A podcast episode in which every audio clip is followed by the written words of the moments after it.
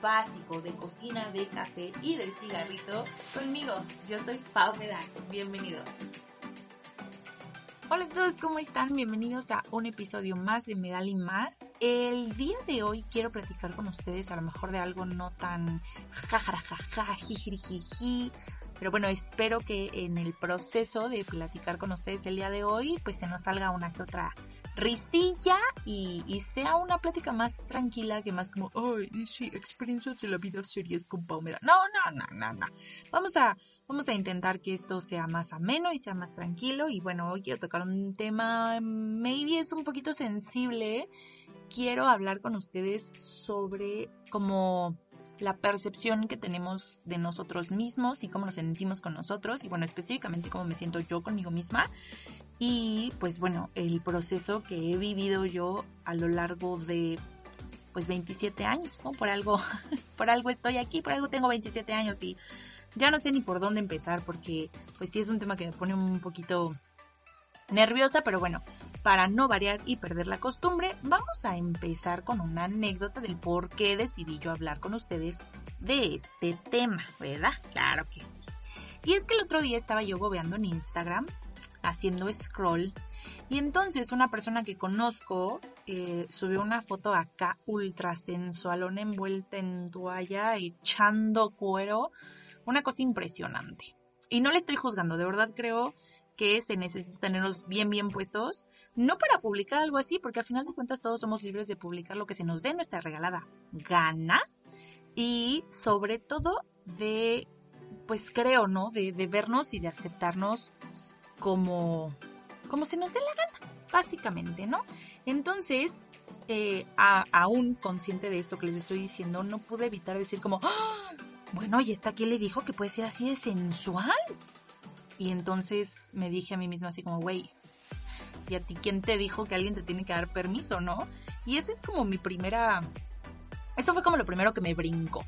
Como alguien nos tiene que dar permiso, alguien o, algo o algún grupo nos tiene que dar ese permiso o esa autorización de sentirnos o de creernos sensuales o, sexys, no sé qué palabra utilizar. No, sexys no me gusta, lo dije y me supo, bueno, sensuales, utilizar la palabra sensual. Porque, por ejemplo, o sea, creo que es, muy normal, ¿no? El, el, tomarte fotos, simplemente dejen, deja tú de lado el, el tomarte fotos acá en, poca ropa y pocos cueros y así. Mm, el, el simple hecho de modelar, o decir modelar con, con la cara, ¿no? O el poner una cara sensual, yo, por ejemplo, muy, muy, muy honestamente, no me creo capaz de hacer eso. Jamás me he creído capaz. Me acuerdo muchísimo, hace ya un par de años estaba yo en la, en la universidad, este, y entonces César, un amigo, eh, que le mando saludos, y yo, o sea, era como como seguido que pidiéramos prestado el estudio o que fuéramos a algún lugar a tomarnos fotos. Él me tomaba fotos a mí, yo le tomaba fotos a él y los dos teníamos material para nuestro Instagram y para la foto de perfil y bla, bla, bla, ¿no? En esta ocasión pedimos prestado el estudio de foto porque él quería grabar la intro para su canal de YouTube, eh, que creo que ya revivió, por cierto, ahí sí, sí si lo encuentran, César Ramos en YouTube, échenle ojo, es eh, un youtuber LGBT y pues está cool, tiene cosas cool. No sé si siga activo todavía, pero creo que sí, entonces pues vayan y échenle un ojillo. Pero bueno, el punto no es ese, estábamos en el estudio, terminamos de grabar su intro que quedó, la neta que quedó muy cool. Y entonces fue como, bueno, pues todavía tenemos una hora, vamos a tomarnos fotos, claro que sí. Y entonces, este, yo, yo intentaba, o sea, porque algo que no tengo en ningún lado es una foto así como, como sensualona, ¿no? O sea, como la, con la cara así como de modelo de Victoria's Secret y las cejas levantadas y el labio para afuera y así como, oh sí, mm, buenas tardes. Incluso ahorita, platicando de ese tipo de fotos, lo hago a modo de burla porque no me creo capaz de lograrlo, no creo que tenga el permiso de, de ser así o de verme así porque no tengo la cara, porque no tengo el cuerpo, porque no tengo, no sé, hay algo que, yo creo que no tengo y básicamente se puede resumir a que no tengo el permiso. Porque siento que si yo el día de mañana subo una foto eh, haciendo esa cara, pues alguien va a venir a decirme, ¡ah, güey! Es bien ridícula. Pero entonces tampoco creo tener permiso de ser simpática y bonachona porque no tengo, porque me falta, porque porque no estoy completa en ese sentido, entonces tampoco tengo permiso de ser la chistosa, el que puedo subir fotografías acá con la doble papá, así, ay, bueno, no puedo. Y entonces me entra esta duda, ¿no? ¿Quién nos da permiso? ¿Quién nos dice, oye, tú puedes ser sensual, tú puedes ser bonachón, tú puedes ser promedio, tú puedes ser, y, y digo promedio porque ahí es donde creo que yo que yo entro y no promedio como, ah, eres parte del promedio, sino como no eres ni muy muy ni tan tan, estás justo en medio como como la mayoría de la gente que no nos sentimos parte de. Y pues bueno, eh, estar planeando este podcast para ustedes me hizo viajar un poquito y recordar un poco que, pues bueno, pausa incómoda. Eh, muchas de las personas que deben de estar escuchando este podcast, porque muchos me conocen personalmente, y si no, pues sorpresa, eh, yo sufrí de anorexia muchos años y creo que es parte de eso, ¿no? Porque pues un día yo desperté y me di cuenta que no tenía permiso de ser bonita, no tenía permiso de, de verme sensual. Digo, 14 años, nadie tiene permiso de verse sensual a los 14 años. Por favor, niñas, tápense ese escote. Pero bueno, no tenía, yo no me sentía con ese permiso y creía que el permiso lo iba a encontrar cuando pesara menos, cuando mi cara dejara de ser tan redonda. Y a ver, hoy entiendo a mis 27 años que mi cara es redonda porque alguien ha visto a mi papá. Mi papá es Don Cachetes y no iba a heredar otra cosa de mi papá que no fueran sus cachetes, o sea, no hay manera. Y pues así soy, ¿no? Otra cosa que, a mí, a mí muy personalmente, y bueno, hablando un poquito más de esta historia de, la anorexia, es que estoy rodeada de primas. En la familia de mi mamá, todas mis primas son como yo las veía y decía, pues son perfectas. Todas estas flaquitas, carita delicada, nariz respingadita, este, casi todas bailaban jazz, entonces, o sea, todo era como, como inalcanzable. Repito, hoy, hoy tengo una percepción muy diferente de lo que soy y, y de quién soy, pero cuando tienes 14 años y eres la oveja fea de la familia, el patito feo, pues, pues te sientes aislado. Y eso me llevó eh, a tomar decisiones equivocadas.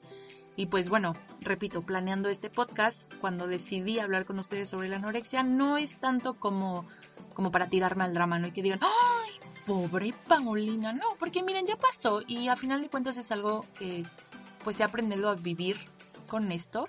No me atrevería a decir que soy una persona que está completamente curada, porque no creo que una enfermedad de este estilo se cure y entonces ya desaparezca y haya salido libre, sino que cada vez esa vocecita en tu cerebro diciéndote que mal te ves y que gorda estás y que horrible y que bla, bla, bla, se hace más chiquita. Pero siempre está ahí.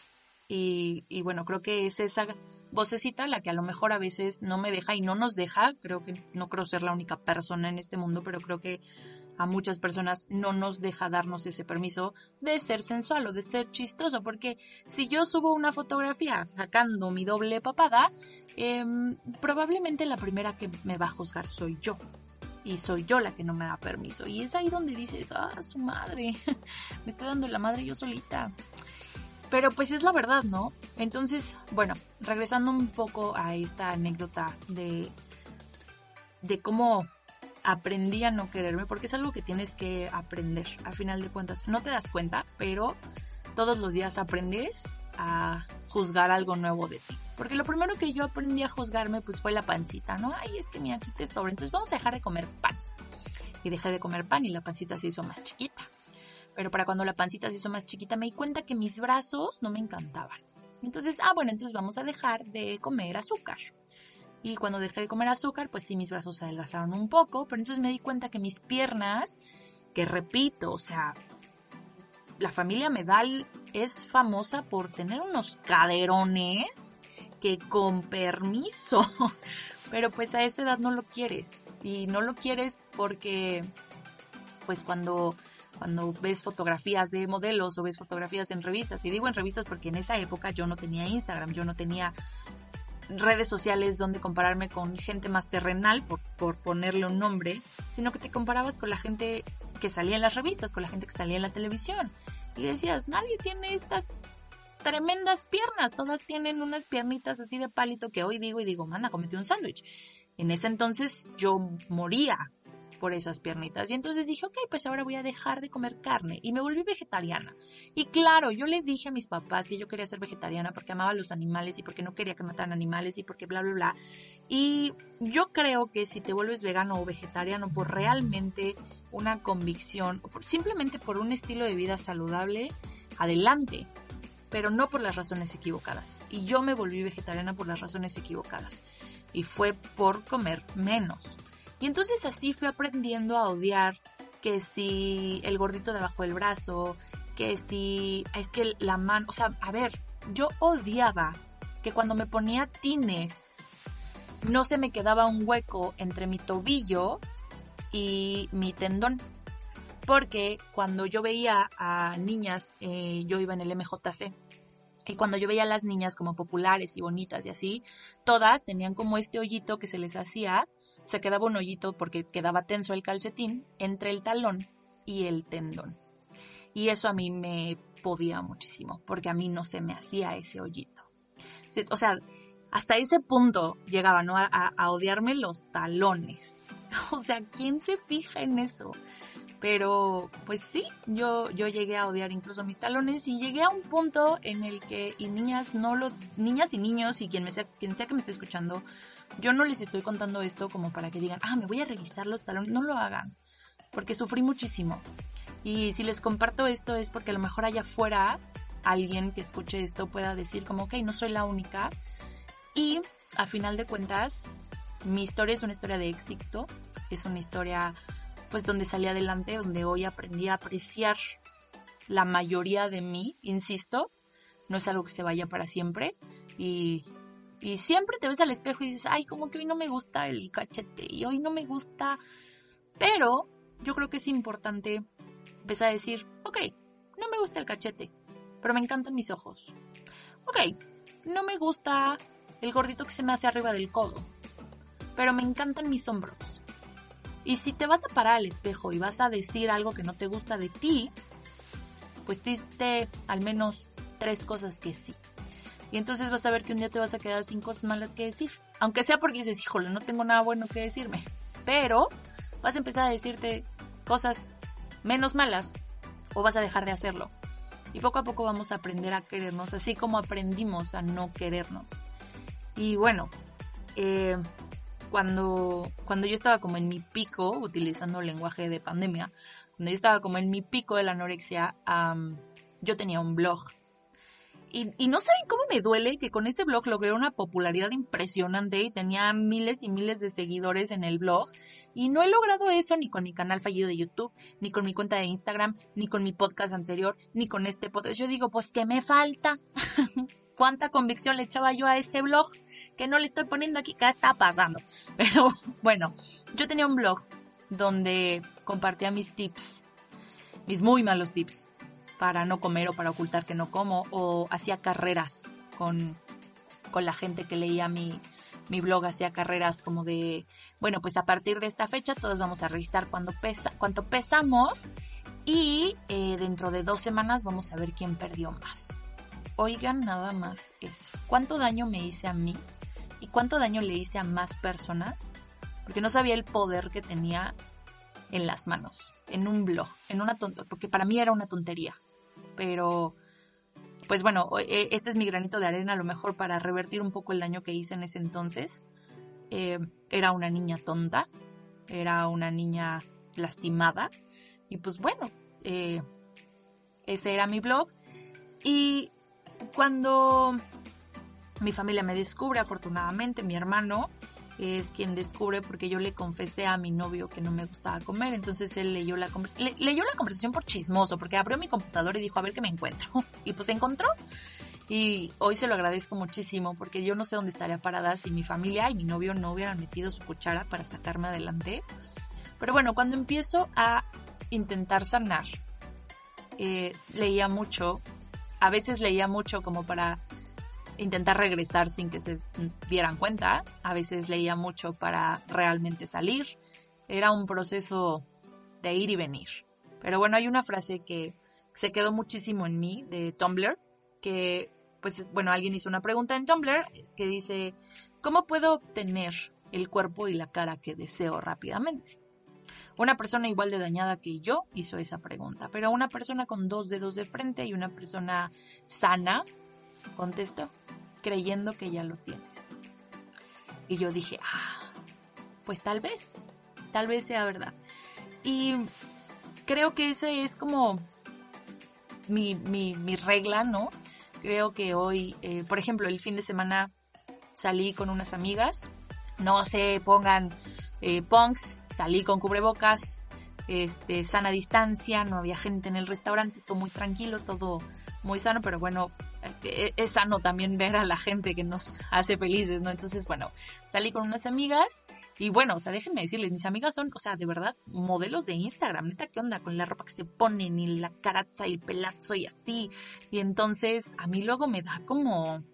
O sea, cuando yo sé que voy a ver a mis amigas, me empiezo a pelear con el closet semanas antes, ¿no? Porque digo, ¿qué me voy a poner para verme a su nivel? O sea, hello.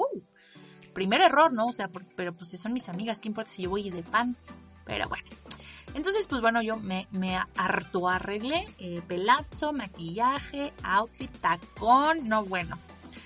Y entonces cuando llegué ahí, pues obviamente llega así que si la foto y que si no sé qué, porque la luz y la comida y bla, bla, bla.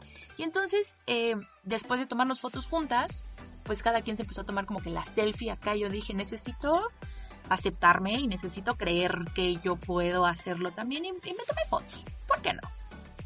Y entonces, eh, pues me di cuenta que, solamente me lo tengo que creer, ¿no? O sea, vi una foto y dije, ok, me gusta lo que veo, pero me gusta lo que veo porque me estoy dando permiso. Entonces, pues esa es una pregunta que quisiera yo dejarles como abierta. ¿A ti quién te da permiso de ser quien eres? ¿O quién crees que te tiene que dar permiso? Porque en realidad nadie te lo da, nadie te lo tiene que dar. Eso te lo das tú y ya con eso y eso debería de bastar para salir y, ser, o sea, porque tener un cuerpazo no es lo que te da permiso de ser sensual, por ejemplo. Porque hay gente que tiene un cuerpazo y que no se da ese permiso. Y hay gente que dentro de los estándares de belleza que vivimos en esta sociedad no tiene el cuerpazo de modelo de Victoria's Secret, pero maneja una sensualidad que, o sea, te mueres. ¿No? Y no tiene nada que ver con el cuerpo, y no tiene nada que ver con la cara, y no tiene nada que ver con, con lo físico. Y eso es algo que, bueno, yo hoy lo platico con ustedes, pero que, que tengo que seguir aprendiendo y como grabármelo un poquito en la cabeza. Y a lo mejor este podcast no es tanto para quien lo esté escuchando, sino para quien lo está haciendo. Esa tal vez sea una realidad, que es un poquito más para mí que para ustedes, pero bueno, pues si les gusta y les sirve de algo, pues pues bueno, ¿no? Ahí cada quien. Este, con eso ya nos bastará. no sé, no quisiera hablarles un poquito más como de, como de esta experiencia y de lo que a lo mejor aprendí de mí, sobre todo eh, respecto a la anorexia, pero tampoco quisiera hacerlo así como, como a la y les va. Entonces me encantaría que a través de mi Instagram, arroba pmmille, ya también lo pueden encontrar como medal y más, me contaran si sí quisieran un episodio especial de mi experiencia y de mi historia y de mi vida con la anorexia, o si, pues no, igual me pone a escribir así como, oye, neta, cállate, ¿no? Y, lo voy a aceptar y a final de cuentas voy a hacer lo que yo quiera, pero sí quisiera tener su opinión y saber si ustedes quisieran escuchar un poco más de esta historia. Repito, es una historia de éxito, es una historia que a lo mejor creo pudiera ayudar a alguien allá afuera. Entonces me encantaría compartirla con ustedes, pero para el día de hoy, este es nuestro episodio. Con eso yo los dejo. Solamente quiero que recuerden que esos permisos no te los da nadie más que tú. Y que si tú un día despiertas y decides ser la mujer o el hombre más sensual del mundo, listo, ya está. Porque acuérdense que para tener la cara y el cuerpo que deseamos, lo único que necesitamos es creerlo. Les mando un beso muy, muy, muy grande y un abrazo todavía más. Nos escuchamos la próxima semana. Bye bye.